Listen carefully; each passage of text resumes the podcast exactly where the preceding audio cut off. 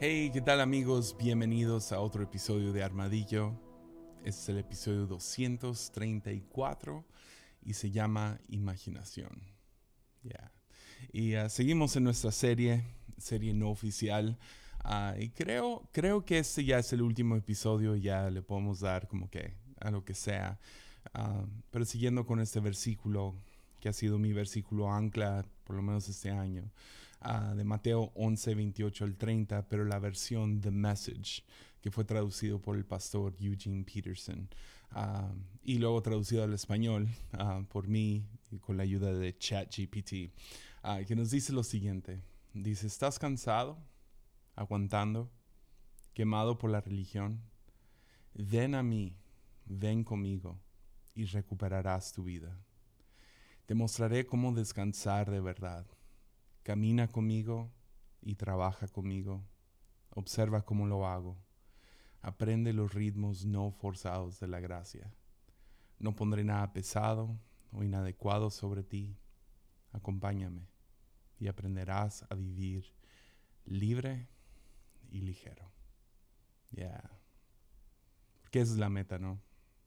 Vivir libre, vivir ligero. Entonces, antes de, déjame decir rapidísimo, si te gusta este contenido, siempre puedes apoyar en patreon.com, diagonal Jesiah Hansen. Uh, ahí encontrarás episodios exclusivos y reuniones de Zoom. Uh, se pone muy divertido. Y si no puedes compartir económicamente, siempre puedes compartir, compar com apoyar compartiendo este, este contenido. Y sí, este, este versículo, como lo he dicho por las últimas, no sé, se siente como 10 semanas, uh, ha sido mi versículo ancla en medio de este tiempo que se siente tan... Uh, se ha sentido como que, no sé, por lo menos yo lo sentí, luego mi, mi esposa se abrió hace un, unos meses y, y, me dijo, también me siento así. Y uh, hablando con gente de la congregación y se siente como que no sé, hay, hay algo pesado en nuestro corazón, un, una, una, fractura del alma, algo por el estilo. Entonces, Armadillo siempre ha tenido, no sé, mi corazón con este podcast siempre ha sido entregar contenido teológico. Sí, por un lado, a veces clases acerca de diferentes, no sé, uh, ideas o prácticas, pero la verdad es que se trata de la vida cristiana, uh, de, qué significa ser un cristiano. Y, uh, me ha ayudado personalmente tener este podcast porque me ha estirado a, escribir y a, estirarme en, cuestión de, de, poder vocificar y, um, no ser, ser un poco más claro con lo que Dios está tratando conmigo.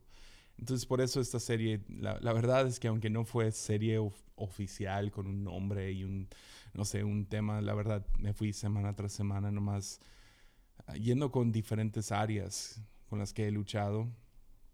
Uh, esta serie ha sido de, mucha sanidad para mí personalmente. Es, espero que haya sido lo mismo para ti si nos seguiste las últimas semanas. Creo que comienza a... Uh, ya no me acuerdo del título del episodio pero bueno, uh, comienza hace, hace rato ya. Y uh, quiero terminar con esa idea de imaginación. En, tienes a este hombre llamado Michelangelo, ¿no? No sé si alguna vez has visto su arte. Uh, fue un hombre claramente revolucionario en cuestión de todas las artes. quisiera uh, ser más específico, pero la verdad es que tiene pinturas increíbles y iconografía increíble. Pero creo que lo más famoso que trae a la mesa es sus esculturas.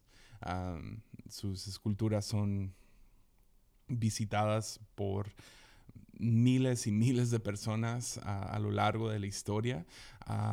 Un hombre que sus piezas de arte Sí, algunos más, pero sus piezas de arte fueron tan importantes para la historia de, de la humanidad que en la Segunda Guerra Mundial los cubrieron con, grandes muros de, concreto y de ladrillo y luego lo llenaron con arena para cuidar de las bombas de la Segunda Guerra Mundial. Pero creo que su, arte, famoso, favorito, fueron estas esculturas, ¿no? Y ah, siempre se me hizo peculiar, no sé mucho acerca de la historia de Michelangelo, pero una de las cosas que sé es que él no ah, veía mármol y empezaba a tallar rápido, no empezaba con un cincel y su, y su martillo a, a ver qué sale, sino que pasaban semanas hasta meses, creo que en una ocasión hasta años, teniendo una pieza ah, de mármol, una gran roca ah, en su presencia y se imaginaba o visualizaba la pieza que ya estaba dentro. Y son, son impresionantes, o sea, ah, tiene uno de Moisés con sus cuernos y ah, agarrando las tabletas y sabe cómo les está agarrando donde tal músculo ah, resalta y él sabía que solo ese músculo resalta cuando levantas tu meñique o tu dedo chiquito de la mano y, y, ahí está ese músculo y tienes la, la, obra famosa de David, tienes a Jesús en, sobre las piernas y en los brazos, Jesús muerto ah, en las manos de María. O sea, tiene unas cosas impresionantes, ¿no? Ah, nunca me ha tocado ver una en persona, espero algún día sí, sería genial. Ah, pero siempre me fascinaba esta idea de que él veía o visualizaba o imaginaba la obra de arte que ya era ese mármol, él simplemente tenía que quitar todo lo que estorbaba para poder ver. Y, la razón que me, impactó esto fue porque la primera vez que escuché de esto, ah, vi, vi cómo Dios hace eso hacia nosotros. Ah, es similar en nuestro caminar con Dios. Ah, en vez de convertirnos en algo, sería la única diferencia, en vez de convertirnos en algo que no somos, Dios ve toda la roca que estorba, todas las cosas que estorban alrededor de nosotros. Y poco a poco le da cincelazos para llegar al verdadero tú, quien fuiste diseñado a ser. ¿Quién fue esa personita formada en el vientre de su madre por las mismas manos de Dios? El llamado y el nombre que puso sobre ti Ah, pero vamos acumulando estas cosas, ¿no? Voy, a, voy, a, poner un dibujo y sí, para que vean que no soy artista. Puedo apreciar el arte de alguien como Michelangelo, pero nunca jamás podría dibujar como él. Ah, claramente por mi siguiente dibujo, no sé si Alvin lo puedes poner. Y sí, está espantoso. si solo estás escuchando, qué bueno, ah, quédate allá en Spotify. Esto, esto es absurdo. Ah, pero hice este pequeño sketch para más o menos darnos a entender cómo, cómo creo que es que, que, nos acercamos a Dios al primer, o Dios se acerca a nosotros, o sea, cómo se dé esa interacción primera. Ah, pero tú estás ahí, ¿no? Tienes este verdadero tú en el centro y, y vamos acumulando cosas en, en nuestro caminar en, por el mundo y no sé, ahí le agregué estas cosas que están cerca de nosotros, ¿no? Tienes el ego, tienes la cultura, uh, tienes el entorno familiar en el cual creciste los deseos de la carne o también conocido como sarx, uh, que es lo que, que es lo que Pablo describe en, en Corintios, tiene las heridas de nuestra vida, las mentiras que nos vamos creyendo y este es como el mármol que nos rodea. Y similar a este mármol, ah, terminamos encapsulados en lo que la Biblia llama estos deseos de la carne o uh, esta basura. Y la verdad es que aterriza esto cuando sigues a Jesús, cuando le das tu vida a Jesús, cuando quieres vivir libre y ligero. A lo que se dedica Jesús de ahora en adelante es librarte de esa basura. Me, me, me encanta cómo se ve esta imagen de Michelangelo viendo este mármol diciendo tengo que librar la obra de arte que hay encapsulado o encarcelado detrás de todo ese mármol. Y para eso son las disciplinas cristianas, ¿no? Por eso oramos, por eso adoramos, por eso, no sé, la iglesia ha practicado en toda su historia las disciplinas cristianas fundamentados por las escrituras y ah, en colaboración con el Espíritu Santo, ah, terminamos, no sé, nos ayudan, esas disciplinas nos ayudan a ser libres. Pero las disciplinas realmente caen cortos si no aprendemos a desarrollar nuestra imaginación, nuestra fe. Y nuestra fe e imaginación quiero medio vincularlos en este episodio. Porque el otro día estuve hablando con un, con un chico y uno de los jóvenes de nuestra iglesia y, llega y la, la, verdad lo admiro tanto. Primeramente la vulnerabilidad de, de, llegar con una pregunta así, porque usualmente cuando tenemos preguntas son, son un poco superficiales. Y este chico llegó vulnerable, real. No sé, creo que hubo un poco de riesgo en el abrirse así con su pastor. pero llegó y me dice, es que no siento que es real. No, no, no siente que cuando adora es, real. Ah, de hecho, fue hasta el extremo de decirme que, siente que todos en la iglesia lo están inventando. Están inventando el hecho de que han escuchado a Dios o que sienten algo o que presienten o que ya, o que, estos frutos del Espíritu que se están manifestando en, las vidas de otros realmente se están portando mejor. Y primeramente le dije, esto es, primeramente, es admirable. Es admirable que tú sigues viniendo, lleva años viniendo a la iglesia. Y es admirable que está ahí, lo he visto adorar, manos arriba y se saben, se sabe historias bíblicas, sabe suficiente de la Biblia como para decir, ya, sabe. y todo esto es admirable. Pero lo que le dije después fue, ah, no es así como debería de funcionar. Yeah. Pues él siente que todo su cristianismo es una serie de comportamientos que va acumulando. Le dije, chido, es admirable tu disciplina, es admirable ah, que haces esto, pero al mismo tiempo que, triste, porque así no debe de funcionar. Y traté de explicarle esto. Ah, creo, creo, que, creo que me di a entender y espero hacerlo bien contigo también.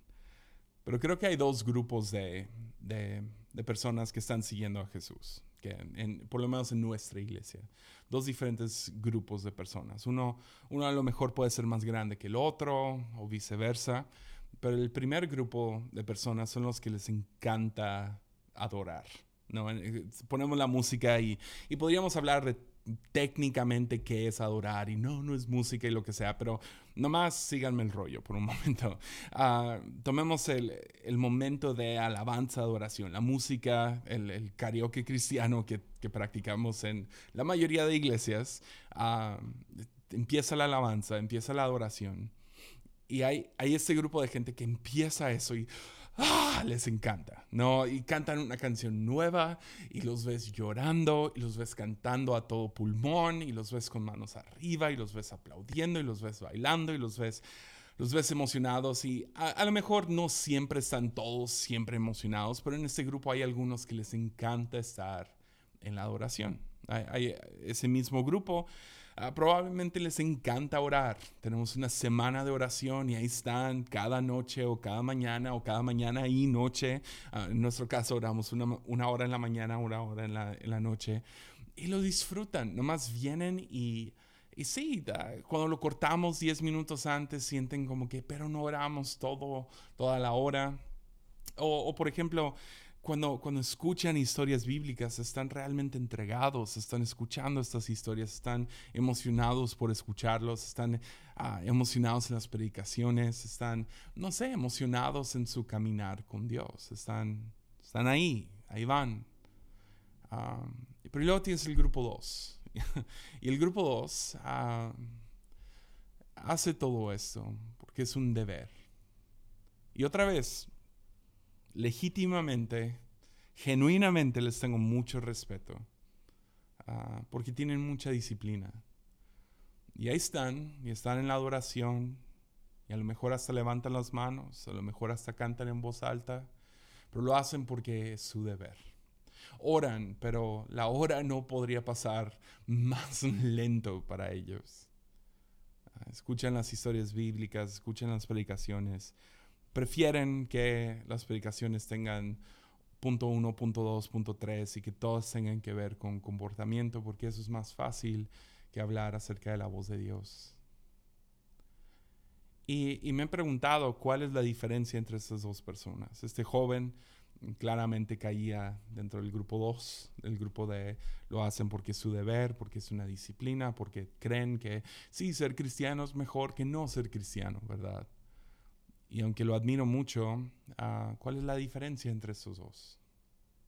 Y ah, yo creo, y déjenlo mantengo en creo, y esta es mi opinión, creo que no tiene nada que ver con que un grupo es más piadoso que el otro, que un grupo es más espiritual o más sensible que el otro. Ah, en mi opinión, la diferencia es imaginación. Imaginación. Porque nuestras mentes están diseñadas a, prestarle atención a aquello que para nosotros es importante. Entonces, puedes decir que no, ah, es que no puedo prestar atención en la escuela. O veo una película y a los 15 minutos saco mi celular. Sea como sea, por más distraído que seas, por más déficit de atención que tengas, ah, si algo importante sucede, empieza a temblar el suelo, todo tu enfoque se va a ir a lo que tu cuerpo y tu mente, tu cerebro interpreta como importante. Entonces, te prometo que aunque tengas déficit de atención, ah, si empieza a temblar, toda tu atención va a estar en ese, en ese sismo, ¿no? Ah, de la misma manera, ah, cuando estás viendo una película y, y, te distraes y agarras tu celular, lo único que eso revela es que para ti es más importante lo que estás viendo en tu celular en ese momento que la película que estás viendo. O en clases, si tu cerebro divaga, tu mente divaga en medio de estar en una clase, entonces, claro, hay algo más importante. Nuestro cerebro así funciona. Lo, que encuentra más importante es para dónde se va a inclinar, es, es a dónde va a prestar atención. Y aquello que se siente real, siempre va a llamar más nuestra atención que aquello que no se siente real. Dice que eso es, eso es obvio. Pero para el grupo 2, siempre lucharán con las disciplinas espirituales. Como orar, como adorar, como ah, crecer en su, en su conocimiento de quién es Dios o historias bíblicas o etc. Hay, más, ah, hay más disciplinas espirituales que podemos hablar después, pero, pero siempre van a luchar porque al final del día no hay beneficio o hay poco beneficio. No hay una recompensa. Entonces por eso le decía a este joven que aunque es admirable que haga esto, así no debe funcionar porque, perdón, pero qué chafa vivir todos los, los movimientos y seguir todas las reglas sin sin una recompensa, sin la recompensa de la presencia de Dios, la, no sé, el, la voz de Dios, experimentar su amor. Y esto quiero hacer el caso que viene a través de una imaginación. De hecho, San Francisco de Sales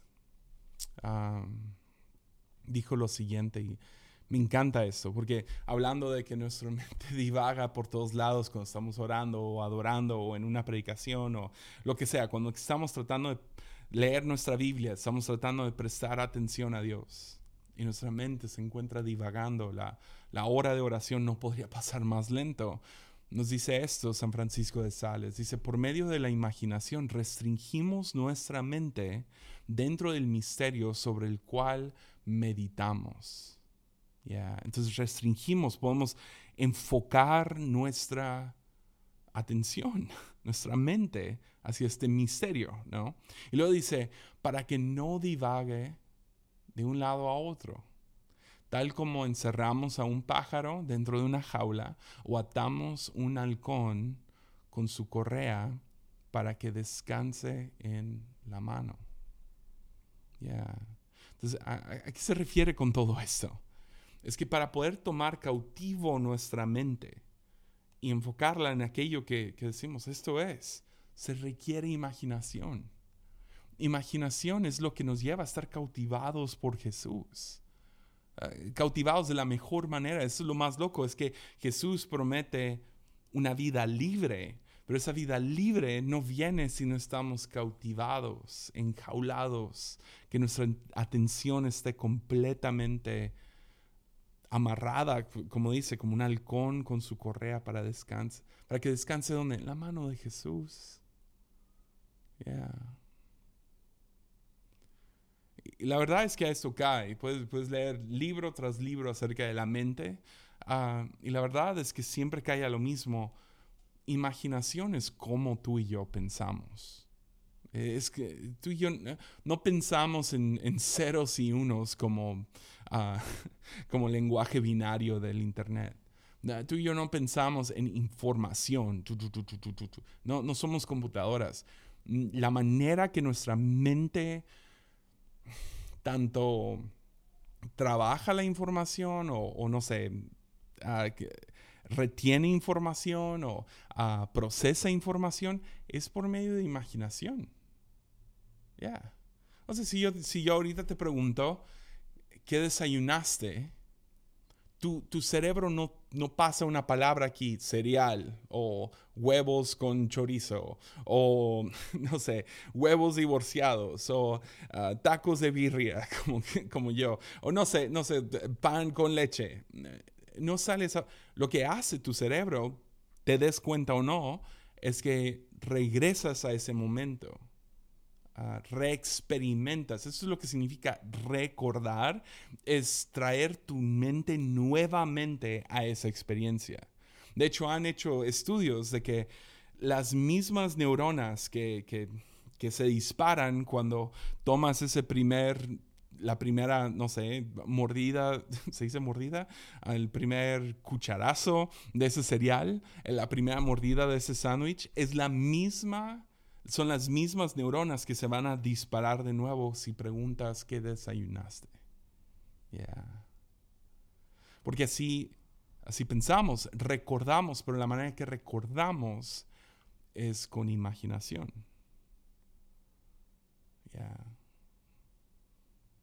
Reexperimentas el suceso de nuevo. Y, y así mismo pensamos acerca del futuro previsualizamos lo que va a suceder. Es como, es como un adelanto de cine o algo así. Es como que nos imaginamos cómo va a ser. La, única interacción que tenemos con el futuro es imaginación. Uh, déjalo explico así. Hace, eh, no sé, fue, fue el 15 de septiembre.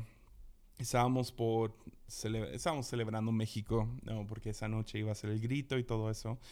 Ah, fuimos a comer a la casa de, de, mi suegra, quien hizo pozole, que mi hijo, muy chistoso, ah, mi hijo sabe lo que es pozole, pero preguntó de nuevo, como que se le olvidó, y dijo, ¿qué es pozole? Y ya le expliqué, ah, es como maíz dentro de, es maíz como que se rompe poquito, pero ahí está dentro de un caldo con pollo, está muy bueno, te va a gustar. Ah, y, me dice, ¿cómo? Y ya le expliqué. Y luego me dijo, ah, es caldo de palomitas de maíz.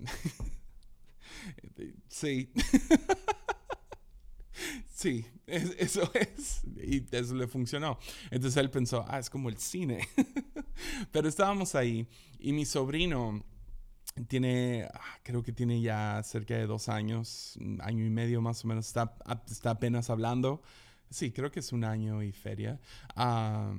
está, está, hablando y está diciendo diferentes cosas, principalmente no, y lo que sea, y está bien loco mi, sobrino, es lo máximo. Y, ah, y, me lo he estado tratando de ganar desde que era un bebé, ¿no? Desde que estaba chiquitito. y una de las cosas que he averiguado es que a todos los niños, niños, a lo mejor niñas no, pero me ha funcionado con niños, si quieres caerles bien, habla acerca de popó. Yeah.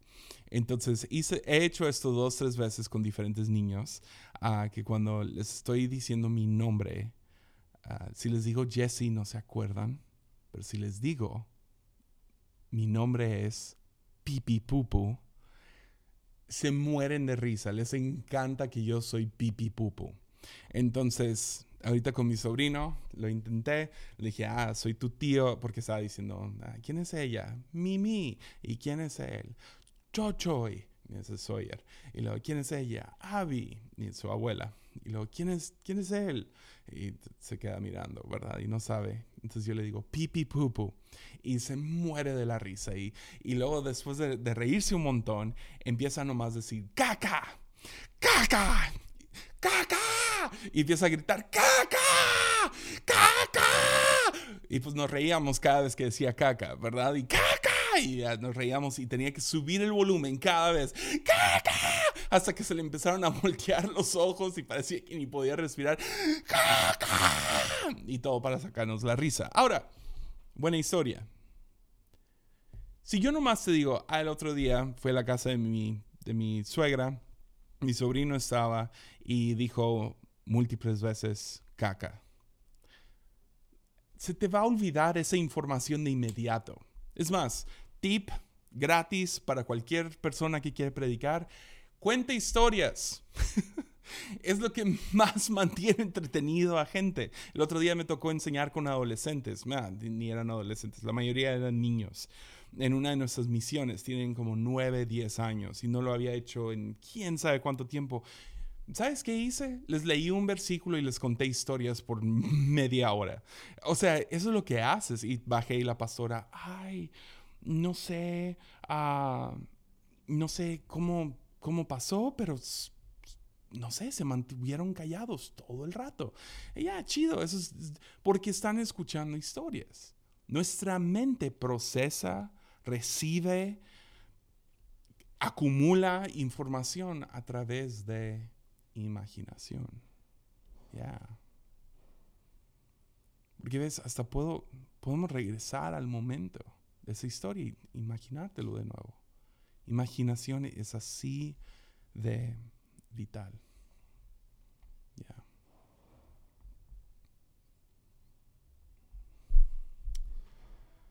Imaginación es lo que determina todas nuestras vidas.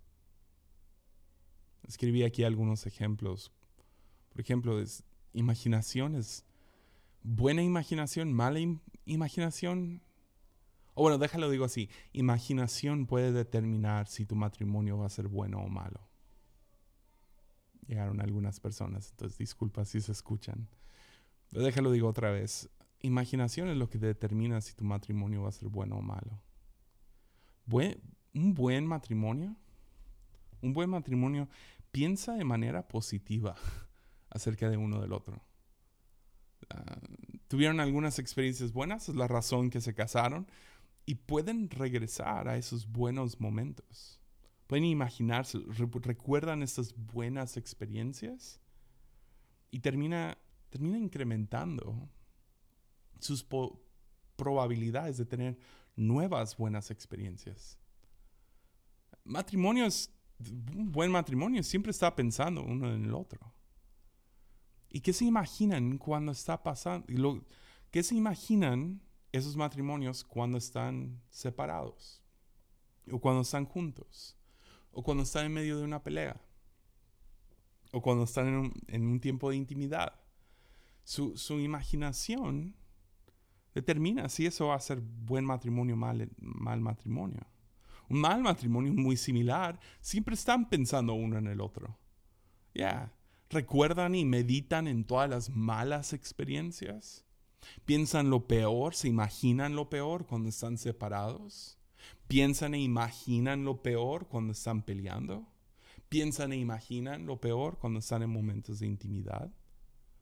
Ya, imaginación tiene, porque por mala imaginación sube las probabilidades de malas experiencias.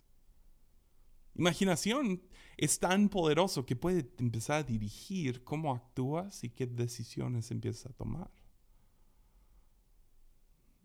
Muchos, y esto también está de gratis, muchos podrían mejorar su matrimonio por mucho simplemente cuidando su mente.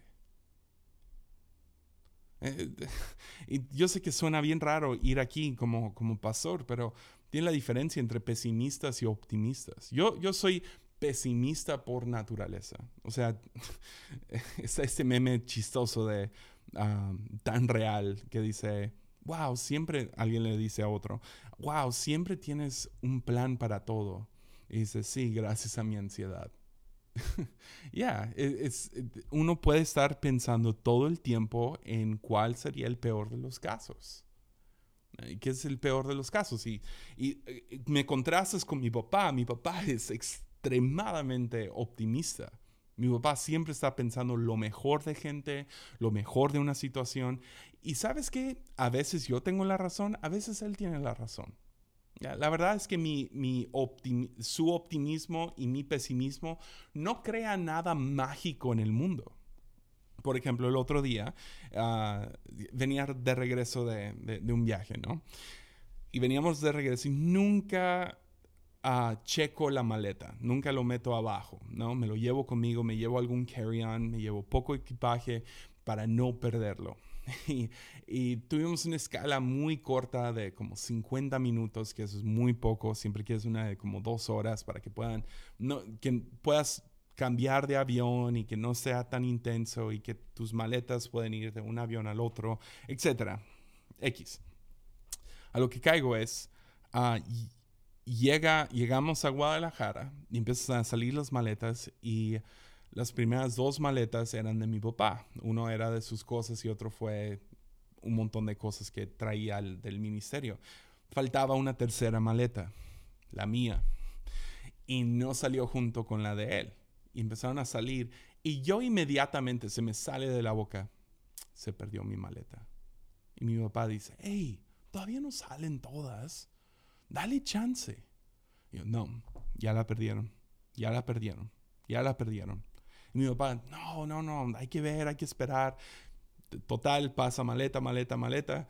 Se acaba, ya no hay maletas. Y sí, dicho y hecho, voy con los de la, los, de la aerolínea. Les digo, hey, ah, llegó mi maleta. Y dicen, no, se quedó en Los Ángeles.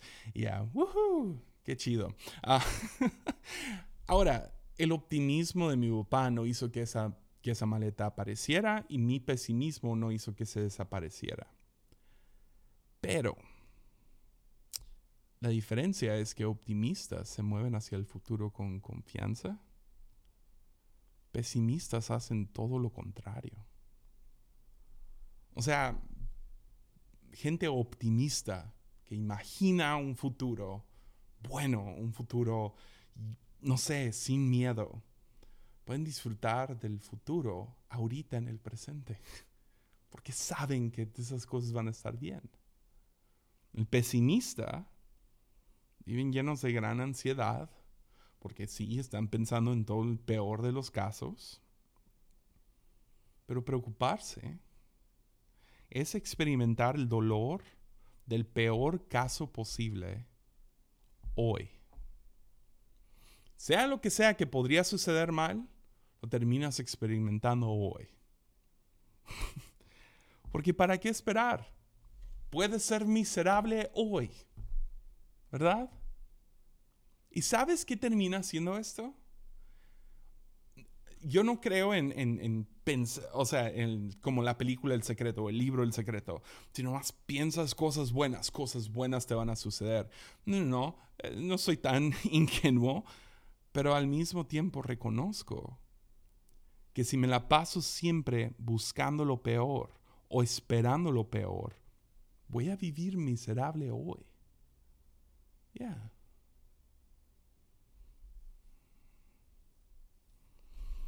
Nuestras mentes están diseñadas.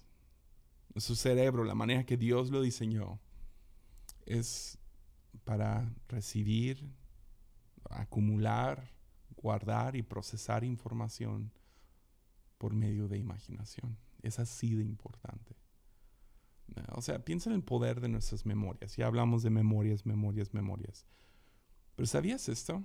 si nomás vas y investigas esto rápido, vas a encontrarlo. El cerebro puede procesar, el cerebro, el, el órgano del cerebro, que es un órgano, ¿no? Puede procesar una imagen en una tres milésima. Tres milésima, eso es uno, ah, uno dividido en tres mil de segundos, mientras solo somos conscientes de 7 a 9 de esas imágenes por segundo. Entonces a veces nuestro cerebro empieza a tirar, nuestra memoria empieza a tirar imágenes y ni los podemos procesar. De esas imágenes que tiras porque ya ha sido, ha sido entrenado a aventar esas imágenes. Y a mí me voló la cabeza saber eso, que hay muchas veces que estamos, que sin, de, ser un buen día, de la nada podemos estar tristes. Porque algo alrededor de nosotros que ni captamos, ni procesamos, ni somos conscientes de, disparó una imagen en nuestra cabeza y algo sentimos, algún trauma, alguna herida, y de la nada te sientes triste. O al revés, de la nada sientes otra emoción. Te sientes asustado o te sientes feliz. Y no sabes por qué, es por eso. Porque nuestros cerebros tienen gran poder. A veces ni sabemos de dónde vienen estos temores y miedos y lo que sea, no, no sabemos. O sea, por años sé que Mimi luchaba duro con subirse a un elevador. O sea, le daba un pánico subirse a elevadores. Y descubrió que tenía un poco de claustrofobia por algunas cosas que le habían pasado. Y tuvo que trabajar eso. Ella tenía una, una fe, una imaginación de que cada vez que se subía a un elevador se iba a caer el elevador o nunca iba a poder salir. Entonces le daba, o sea, literal, era, era, era paralizante, porque si querías subir al sexto piso, tenías que irte por las escaleras junto con ella. No se subía a un elevador. Gloria a Dios ya lo hace, pero ya venció ese temor por medio de las disciplinas cristianas y la fe y el Espíritu Santo y todo eso. Pero ya hablamos de psicología. Hablemos un poco de, de griego. no, hablamos un poco de Biblia.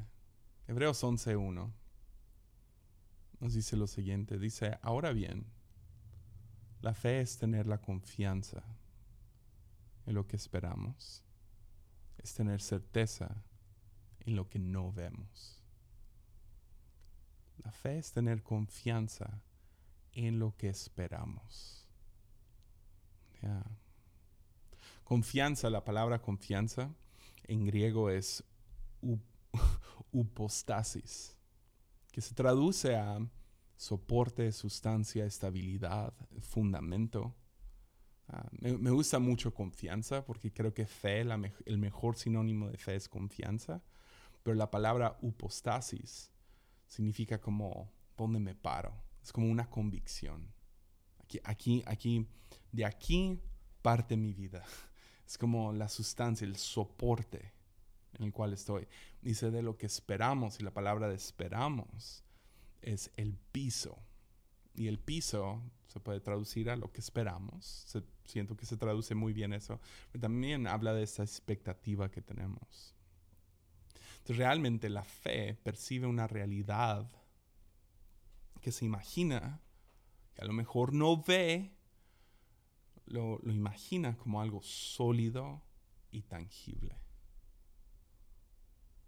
Entonces la manera que funciona nuestra fe es que va de la imaginación vívida a una expectativa, que es lo que terminas esperando, a una convicción. Y esto, esta convicción, empieza a formar y revelar y dirigir nuestra realidad. Ya. Otra vez, tener fe no significa que si creo que el avión al que me voy a subir va a explotar, significa que va a explotar. No. Pero si creo que ese avión va a explotar, significa que no me voy a subir a ese avión. Porque la verdad es que todos tenemos fe. Eh, hablé de esto en el episodio ya, ya atrás, caída de fe. Todos tenemos fe, confianza. Ah, no sabes si vas a despertar mañana. Todo lo que hacemos es fe. Cada vez que, prendes el auto o caminas de un lugar a otro. Si tú, si tú tienes fe de que, te van a, que te van a robar tu celular yendo al trabajo esa mañana, entonces lo más probable es, una, si haces el camino, si caminas ese camino, pues va a ser aterrador y no lo vas a disfrutar para nada. Pero otros pueden caminar eso creyendo que todo va a estar bien. Y no significa que uno sea más ingenuo que el otro, no. Simplemente todos tenemos fe. Y esa fe te va formando. Esa fe va o acumulando mármol alrededor de ti, distorsionando quién eres, o esa fe va a empezar a librarte con cincel y martillo para que tú puedas hacer la obra de arte que fuiste creado a hacer. Entonces todos tenemos fe. Y esa fe determina nuestra calidad y dirección de vida porque va de acuerdo con nuestra fe, nuestra imaginación. Imaginación vivida lleva expectativa, expectativa lleva a convicción y convicción lleva a dirigirnos y a formarnos en esta vida. Y termina determinando otra vez la calidad y dirección de tu vida. Entonces la verdad es que si quieres cambiar tu vida, imagina una realidad alterna, alterna a la que vives. Espera con convicción y apunta tu vida en esa dirección. Entonces, si estás teniendo un tiempo difícil en tu matrimonio, cambia cómo piensas acerca de ese matrimonio. Y, y, a lo mejor no es tan fácil nomás, ah, voy a cambiar cómo pienso, a lo mejor necesitas ayuda necesitas consejería, a lo mejor necesitas el Espíritu Santo, definitivamente ocupas al Espíritu Santo, pero a lo mejor necesitas hablar con alguien, necesitas consejería, a lo mejor necesitas ayuda de un profesional, pero todo lo que van a hacer los profesionales es cambiar esto. Yeah. Es cambiar cómo piensas acerca de tu matrimonio. Si no estás bien con dónde estás en tu trabajo o en tu vida Puedes cambiar cómo, puedes imaginarte una realidad alterna. Y, y créelo, espera eso, ten una expectativa de que algo puede suceder diferente. Pero todo esto cae a fe. Entonces, hay, hay un lado de esto que aplica al 100 si no involucras al Espíritu Santo o no. Pero por otro lado, hay toda una realidad alterna a nuestras vidas que va tan en contracorriente de lo que es este mundo. Entonces tenemos que aprender a ser intencionales con nuestra fe. Nos urge, de hecho. Porque si no, si no terminamos basando nuestras vidas en lo que heredamos del mundo, todas las cosas que hablábamos hace rato, el ego, la cultura que nos rodea, ah, la crianza, los deseos de la carne, nuestras heridas, memorias, todas estas cosas terminan formándonos por default. Vivimos en, en, autopiloto, ¿no? Y nomás seguimos hacia adelante y nomás vivimos y dejamos que nuestra mente nomás dé vueltas y, y, le damos rienda suelta, haz lo que quieras. Y lo único que termina haciendo es encapsulándonos y termina llenándonos de mentiras, de heridas. Y eso no es la manera que Jesús nos llama a vivir. Ya. Es la misma roca que nos termina limitando. ¿De acuerdo? Y, somos tan informados diario por lo que estamos viendo y consumiendo y las conversaciones que tenemos. O sea, una vez me metí, ya es que, no sé, los que tengan TikTok, TikTok la razón que es tan buena app es que tiene un algoritmo que se Dice, acomoda lo que a ti te gusta y luego lo, lo, van cambiando cada día. Entonces, si estás viendo un video y luego te quedas viendo y luego vas al perfil y ves dos, tres videos de esa persona, te va a enseñar mucho más de eso. Entonces, hay algunas cosas que te va a aventar como que anzuelos, pero es, es fascinante su algoritmo porque si, si estás viendo suficiente tiempo, vas a ver casi puros videos que quieres ver. Entonces, una vez yo me atoré en un algoritmo donde me estaba enseñando video tras video de gente, no sé si han visto esto, en inglés le dicen catching in 4K o atrapándolos en 4K. Creo que sí es meme en español, pero son, son videos.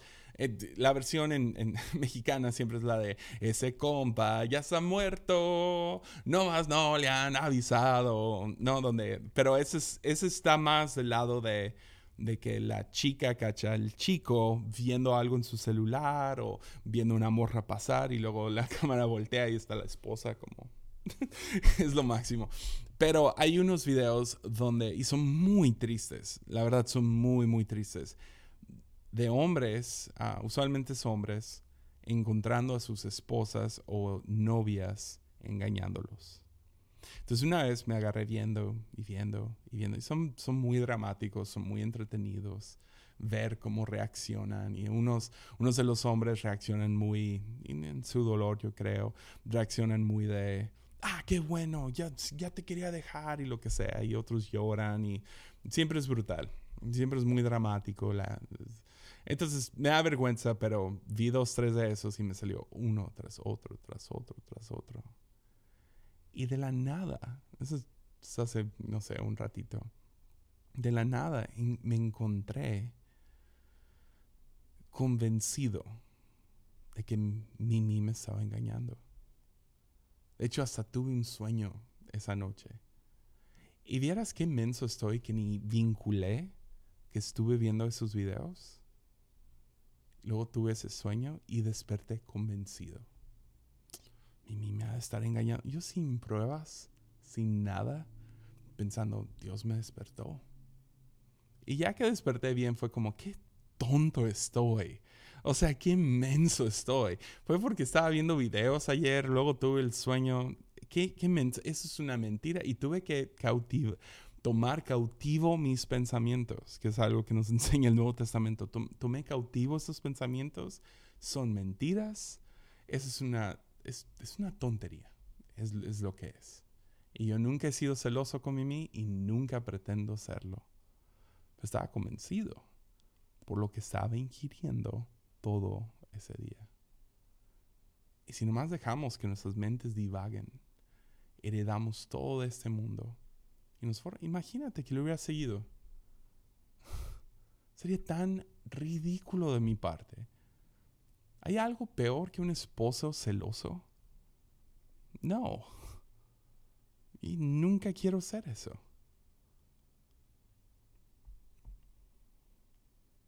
Pero a lo que quiero aterrizar, y ya llevo rato con este episodio, para que las buenas nuevas realmente te afecten, es necesario imaginarlo como verdad en tu vida. Porque lo es. Y yo sé, porque yo también soy cínico. Algunos a lo mejor se están preguntando, pero pero que no eso es fingirle. Fingir que Dios me ama, fingir que Dios me habla. No quiero ser un no quiero ser un hipócrita, yo no quiero fingirlo. Pues estarías fingiéndolo si no es cierto. ¿Ves? Es más, te propongo esta. Tú eres amado. Dios te habla. Dios está presente ahí contigo. Jesús está ahí contigo. Estés donde estés. En el gimnasio, en el carro, lavando los platos, sentado en tu sofá viendo esto. Jesús está ahí contigo. Ahora, actuar como que no está eso es fingir. Actuar como que Dios nunca te ha hablado o que Dios no te habla, eso es fingir. Actuar como que no eres amado, perdonado y que hay un verdadero tú que existe, Eso es fingir. Porque la verdad, las buenas nuevas, es que Dios se hizo verbo. El, verbo, perdón, se hizo carne. Dios se mudó al vecindario. Caminó entre nosotros. Él determinó el precio por tu vida. Murió, resucitó al tercer día. Ascendió con el Padre y nos dio el Espíritu Santo. Y todo esto porque de tal manera Dios amó tanto al mundo que dio a su único Hijo. Para que todo aquel que cree en Él no se pierda, mas tenga vida. Eso es mucho amor. Eso es mucho amor. Y esas son las buenas nuevas. Entonces sí, a veces se siente falso. Pero la única razón que se siente falso, creérmela, imaginármela, de que soy amado, de que la presencia de Dios está en este cuarto, de que lo que estoy sintiendo es la presencia de Dios, que la, que la voz que escucho es la de Dios, a veces se siente falso porque choca contra tantas mentiras que tengo en la cabeza. Entonces rebota y pega y se siente como un cincel y un martillo que está ahí peleando contra esas mentiras. Entonces sí, lo que animé a ese joven fue, quiero que practiques imaginación. Y se siente como fingir. A lo mejor sí al principio, pero, pero es porque estás entrenando tu cerebro a pensar de una manera que no ha pensado por mucho tiempo. A lo mejor y nunca. Entonces se siente falso, pero no lo es. También lo, animé a tomar pasos pequeños con esto de la imaginación. Si, era, si lo sacaba mucho. Hay algunos aquí nomás diciéndome amén y predícalo güero y lo que sea. Todo el episodio tú has estado, sí. Hay otros que han sido más cautelosos. Entonces yo te quiero animar si, si dices, ah, esto me saca un poco de onda. Nomás toma un paso. No corres un maratón de un día al otro. Nos toma unos pasos ahorita. Porque lo que vemos es lo que nos empieza a... Es, en lo que empezamos a convertirnos. nos empezamos a convertir en aquello que nos imaginamos. Entonces te quiero animar a usar tu fe, tu imaginación y tu fe. Entonces tengo algunos pasos muy prácticos y primeramente creo que es sumamente importante y a veces se siente medio raro, egocéntrico, pero creo que es muy importante para todo cristiano. Quiero que imagines con fe quién eres, quién realmente eres. No, no estas tonterías que te dijeron en el kinder o en la primaria no esas cosas que, esos insultos que a lo mejor te aventó un familiar. No lo que redes sociales dicen que eres. Sino imagina con fe quién eres. ¿Qué es verdad acerca de ti? Y especialmente en aquellos, en aquellos lugares donde menos manifiestas lo que es real acerca de ti. Los jóvenes que luchan con pornografía, varios se han abierto conmigo porque yo luché por años con eso. Y, uh, cuando luchas con eso realmente nunca sales, siempre es una tentación, siempre está ahí. no, quiero que sepan eso. Pero, ¿sabes que me ayudó mucho? Y no me di cuenta que lo hice en el momento. Ahora, años después, puedo verlo en retrospectiva. Pero me imaginaba cuando me, cuando me sentía tentado, me imaginaba el acto de resistir esa tentación. ¿Cómo, cómo, cómo se vería si resisto esto? ¿Cómo me voy a sentir acerca de mí mismo si, si apago la compu, apago la tele? Mi tiempo no, no tenía celular, gloria a Dios si apaga su celular. O por ejemplo, no sé, en el trabajo siempre truenas con la misma persona. Es floja, es mala, es chismosa, no sé. Imagina ahí donde más has tronado, donde más has perdido la paciencia, donde más groserías, imagina quién eres en los ojos del verdadero tú. Ah, toma, no sé si podemos poner esa imagen otra vez. A lo mejor tú puedes dibujar tu propia imagen. Si lo haces, etiquétame, va, súbelo a Instagram y me, me, etiquetas. No quiero ver qué tan mal trabajo hice yo, pero a lo mejor tú puedes dibujar tu propio monito y ponle adentro tu verdadero tú o algo que es cierto acerca de ti que te cuesta creer. O sea, a lo mejor es ponerle ahí amado.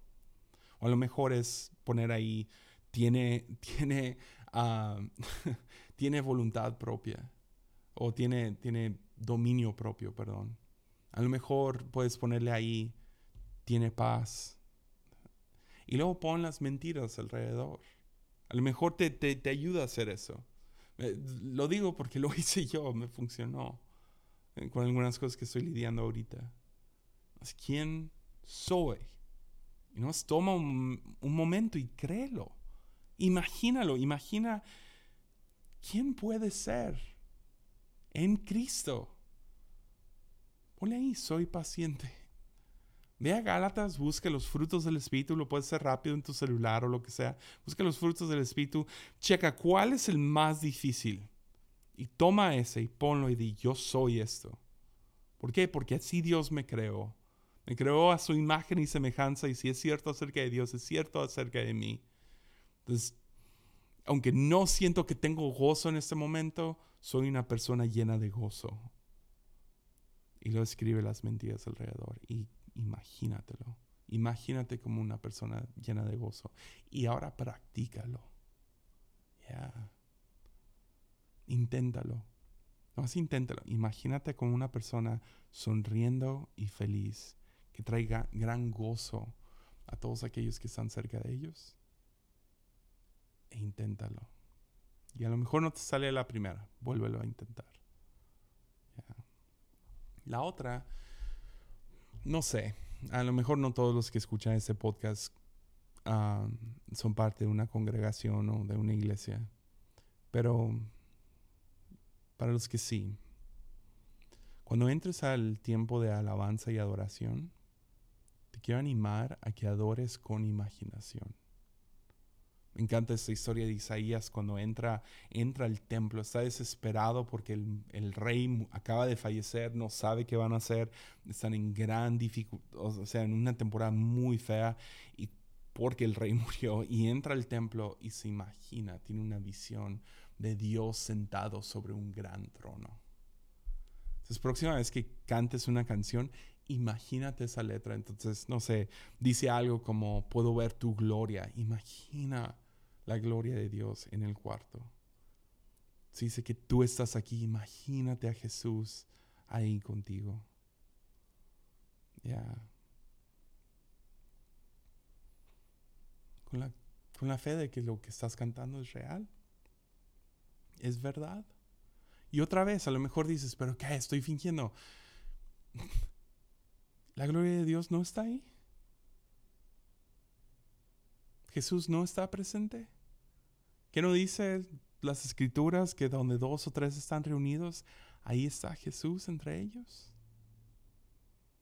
Entonces, si no puedes creer que Jesús está ahí, por más a lo mejor no tiene la mejor calidad, a lo mejor están cantando canciones que no te gustan, etc. ¿Qué importa?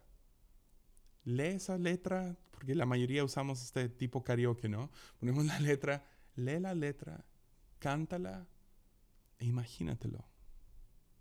Dije a mi hijo el otro día que lo hiciera, estaba en lucha con, con diferentes como ataques de temor y el otro día lo agarré, estaba en la alabanza y estaba con sus manitas adentro de sus bolsillos y nomás viendo a su mamá cantar y muy cool, él de nueve años, ah, con la patcita de nueve años, ¿verdad? Y está ahí parado nomás viendo, viendo la alabanza y se quedó en la iglesia porque tenía mucho miedo, entonces lo agarro y le digo, canta en voz alta, canta en voz alta y vas a ver cómo te sientes. Se la sabe todas, escucha a su mamá ensayando todo el tiempo.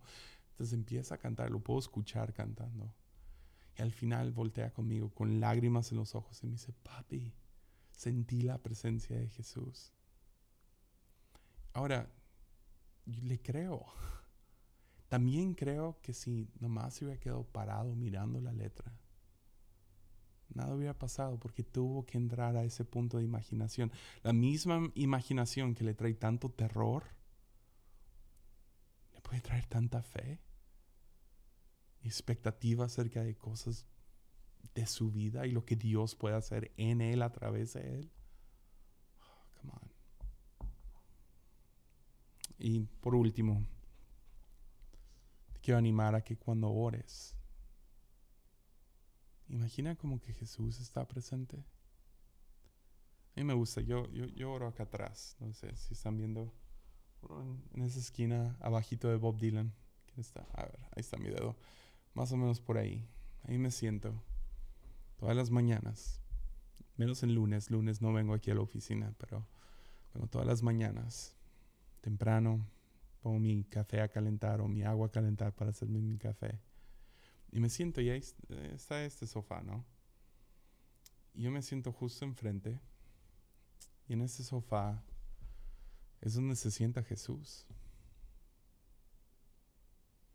No lo veo con mis ojos físicos, pero lo imagino. Y oro en voz alta. Y a veces oro un salmo, pero a veces nomás volteo.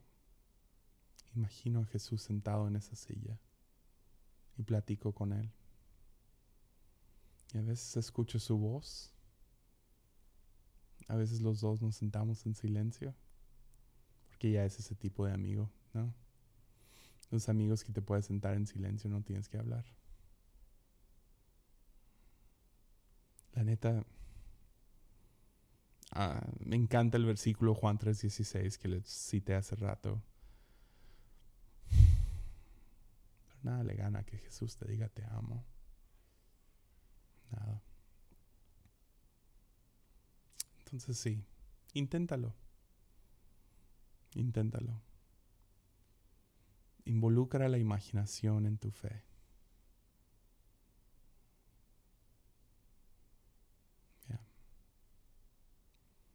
con eso terminamos este episodio. Mucho ánimo. Nos vemos la próxima semana.